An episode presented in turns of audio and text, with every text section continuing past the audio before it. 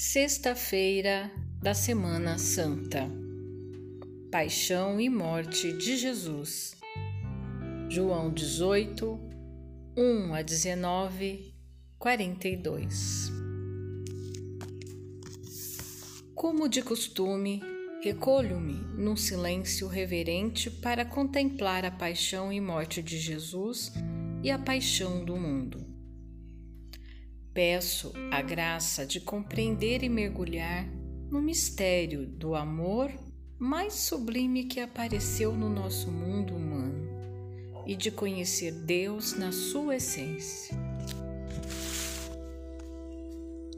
A primeira coisa que descobrimos em Jesus crucificado, torturado, injustamente até a morte pelas autoridades religiosas de Israel e pelo poder político de Roma é a força destruidora do mal e a crueldade do ódio. Mas, precisamente ali, nessa vítima inocente, nós, seguidores de Jesus, vemos Deus identificado com todas as vítimas e injustiçados de todos os tempos. Despojado de todo o poder dominador de toda beleza estética, de todo êxito político. Deus se nos revela no mais puro e insondável de seu mistério, como amor e somente amor. Por isso, padece conosco, sofre conosco, sofre nossos sofrimentos e morre nossa morte. Esse Deus crucificado não é o Deus dominador, todo-poderoso e tampouco é o Deus justiceiro, ressentido e vingativo, que continua perturbando a consciência de não poucos cristãos. Mas é um Deus humilde e paciente, que respeita até o fim nossa liberdade. Mesmo que abusemos sempre de novo de seu amor, é um Deus que nunca responde ao mal com o mal. Ele prefere ser vítima de suas criaturas que seu verdugo. Um Deus crucificado constitui uma revolução e um escândalo que nos obriga a questionar todas as ideias e representações que nós, seres humanos, fazemos da divindade. O crucificado não tem o rosto nem os traços que as religiões costumam atribuir à divindade ou ao Ser Supremo.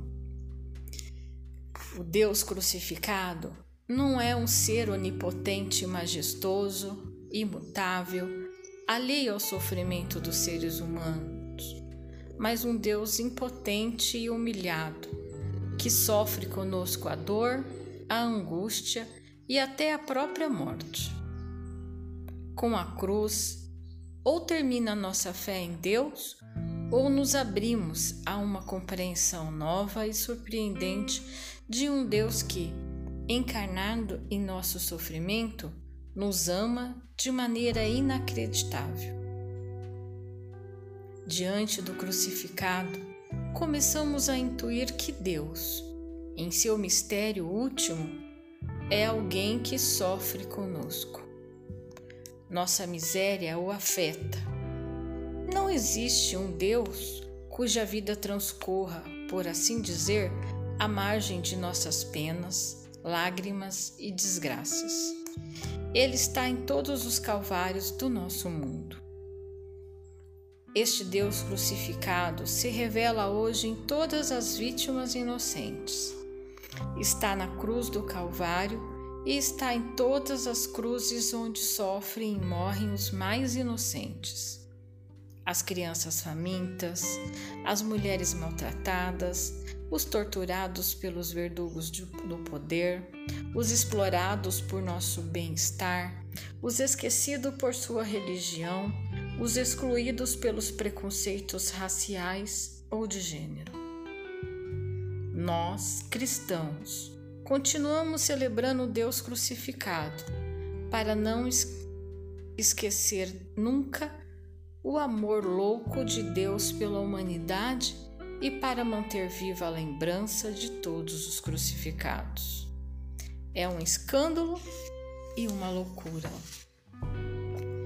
No entanto, para nós que seguimos Jesus e cremos no mistério do Redentor que se encerra em sua morte, é a força que sustenta nossa esperança e nossa luta por um mundo mais humano.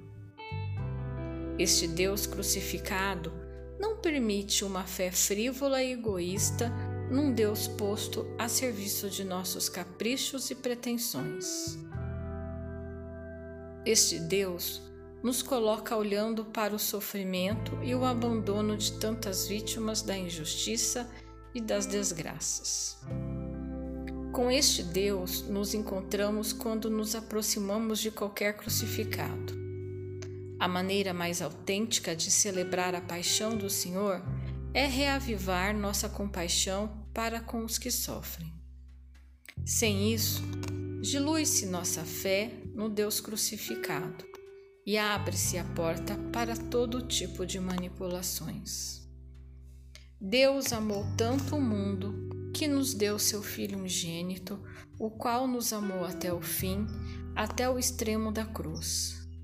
Não há maior amor do que aquele que dá a sua vida por seus amigos, por mim. Termino minha oração aos pés da cruz num diálogo íntimo de ação de graças com Jesus pela redenção e salvação, minha e da humanidade, e peço a graça de ter a mesma compaixão para com todos os crucificados da história. Posso rezar a oração Alma de Cristo.